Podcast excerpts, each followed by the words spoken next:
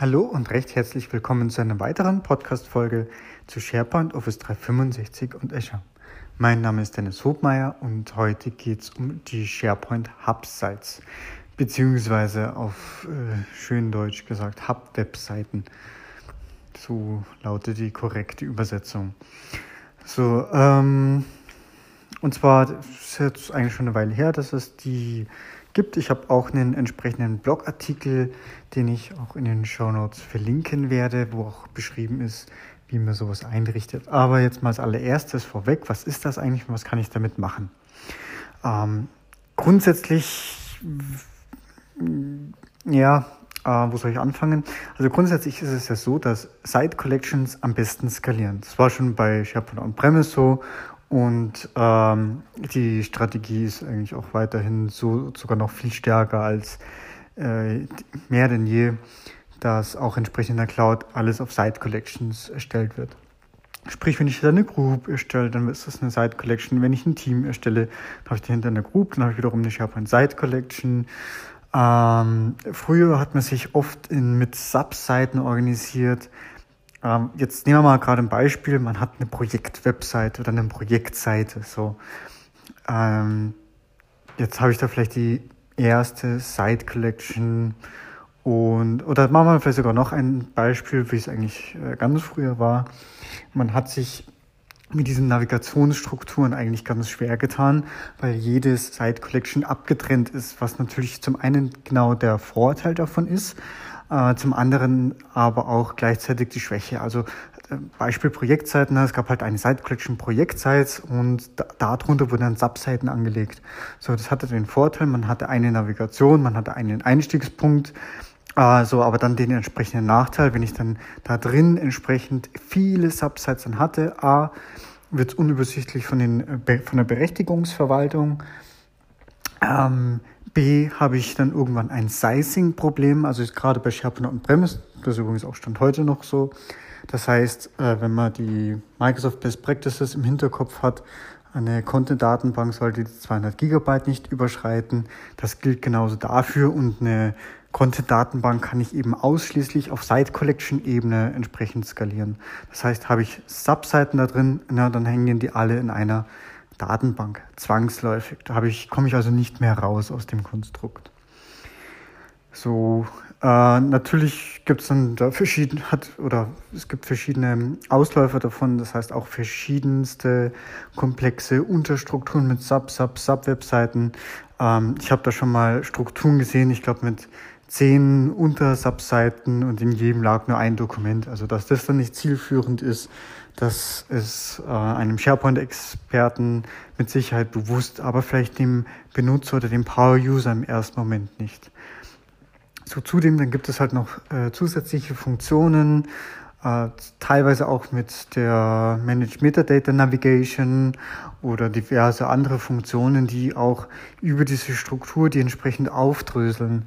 Ähm, geschweige denn, dann kommt noch ein Punkt, diese ganzen äh, Thema Features, also wenn ich, sprich, wenn ich da gewisse Funktionen für eine Sub-Webseite brauche, ja, dann nehmen wir mal an, Site Collection Feature. Das heißt, ich muss das ganz oben aktivieren, das ist automatisch für alle anderen aktiv. So, das heißt, da ist dann auch oft dazu gekommen, dass viele Features aktiv oder aktiviert wurden und äh, dann entsprechend, na, jedes Feature macht es auch irgendwo ein Stück weit langsamer, ist ja irgendwo klar, ne? äh, bietet zwar mehr Funktionsumfang, aber halt auch mehr Overhead. So, und das war halt ja grundsätzlich mal so diese, diese ganzen Probleme mit, dieser, mit diesen Strukturen.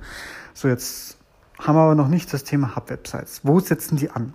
Also zum einen ähm, gab es für, die, für dieses Problem eigentlich zwei Lösungen. Äh, einige Third-Party-Anbieter haben das mal so zwischendrin gelöst, dass sie einfach eine äh, ich jetzt mal, eine Site Collection übergreifende Navigation angeboten haben. Ne? Da konnte man sich schon mal anders organisieren, konnte Site Collections besser und effizienter nutzen. So, das zweite ist, äh, und das ist im Prinzip einfach gesagt auch der Sinn und Zweck einer Hub-Website. Eine Hub-Website dient ähm, also äh, so, sozusagen ein, erstmal eine ganz normale Site Collection und ähm, sie bringt mir eine vereinheitliche Navigation in diese Hub-Website und diese Hub-Webseiten äh, kann andere Site Collection einer Hub-Website zuordnen. So und damit verbunden habe ich eine identische Navigation. Ich habe eine Suche, die erstmal auf diesen Fokus geht von dieser Hub-Website und alle, die dieser zugeordnet sind. Ich habe separierte Berechtigungen, also ne, weiterhin. Und äh, auch das Layout wird entsprechend vererbt, also sprich Designanpassungen. Und habe ich jetzt, glaube ich, gerade schon zu Beginn gesagt, eben die Navigation, das ist eigentlich so das A und O. So, und damit kann ich mir eigentlich den Vorteil aus diesen ganzen Site Collections ziehen, äh, während ich parallel eben ähm, die Nachteile, die ich damit habe, dass, dass sie eben abgegrenzt ist, dass ich manche Funktionen eben nicht ausnutzen kann, werden damit wiederum gelöst. Äh, ein weiterer Vorteil, die diese Hub-Website noch bringen, wenn ich da äh, diese erstmal verlinkt habe. Die Hub-Websites, die hat jetzt mittlerweile auch Funktionen, dass sie gewisse, oder jede Site Collection hat mittlerweile mit den Modern UI Funktionen, dass sie zum Beispiel News-Seiten aggregiert. So, und die äh, Hub-Website aggregiert diese News-Beiträge und auch gewisse andere Informationen, wie zum Beispiel zuletzt geänderte Dokumente von der eigenen Site Collection und aller, die dieser zugeordnet sind. So, und das ist eigentlich der Clou des Ganzen. So, jetzt kann man das, ich mache mal zwei Beispiele, kann man das wie folgt verwenden. Ähm, das eine ist eigentlich mein Intranet-Szenario. Ne? Das heißt, ich habe da also Content Publishing im Prinzip und, und Inhalte konsumieren. Das heißt, ich kann mein Intranet jetzt durchaus auch über mehrere äh, Site Collections verteilen. Ich habe zum Beispiel ein Einstiegs-Site Collection Intranet, dann habe ich ähm, diverse Abteilungen, die ihre Inhalte präsentieren, äh, zum Beispiel HR und so weiter, und kann dann äh, diese dieser Intranet-Site Collection zuordnen. So, damit habe ich natürlich wiederum gewonnen. Eine einheitliche Navigation, die sich da durchzieht. So, und da wird es natürlich auch interessant, dass die Neuigkeiten, Newsbeiträge, genauso wie diese zuletzt geänderten Dokumente dort drauf aggregiert werden. Denn dadurch kann ich ein sehr leichtes und dynamisches Intranet erstellen, was auf jeden Fall immer aktuell ist, weil was da drin passiert, beziehungsweise das ist eigentlich das Letzte, es müssen eigentlich nur kleine Änderungen irgendwo da drinnen passieren und äh, wenn ich das möchte, wird es sofort auf der Startseite angezeigt. Das ist der große Vorteil davon. Äh, das zweite Beispiel ist, wenn ich jetzt, nehmen wir mal, einfach ab, ein großes Unternehmen agiert weltweit und dann nehmen wir mal die HR-Abteilung. So, es gibt zum Beispiel ein HR Global, ne, das könnte jetzt die Hub-Website sein und dann gibt es die äh, einzelnen lokalen HR-Abteilungen, äh, zum Beispiel die HR Deutschland, HR Österreich, HR Schweden, äh, etc., die auch ihre eigene Site Collection haben und die könnten sich dann auch da zusammenschalten, sodass auch innerhalb von diesen Abteilungen dann entsprechend der Austausch und auch die äh, Informationen leichter aufgefunden werden können. Ja, das ist, das ist so mal grundsätzlich die Funktionalitäten dieser Hub-Website und wozu diese gut sind. Übrigens auch im PNP äh, Startup Kit, was im Prinzip so ein Intranet-Schnellbaukasten oder Vorlage aus der, als Community-Projekt ist. Da werden auch diese Hub-Websites verwendet, also im Prinzip anknüpfend zu dem Beispiel Intranet. Und ja, was muss ich technisch machen? Technisch kann ich erstmal eine beliebige Site Collection erstellen oder eine bestehende auch zu einer Hub-Website promoten. Das geht aber ausschließlich per PowerShell.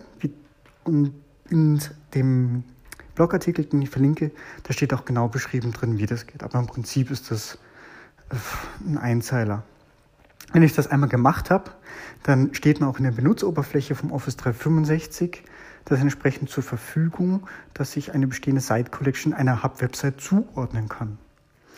Ähm, und zwar geht es einfach in den Website-Einstellungen, äh, beziehungsweise kann ich natürlich das auch über PowerShell machen, wenn ich das möchte, aber das geht auch in der Oberfläche. Kann ich mir also aussuchen.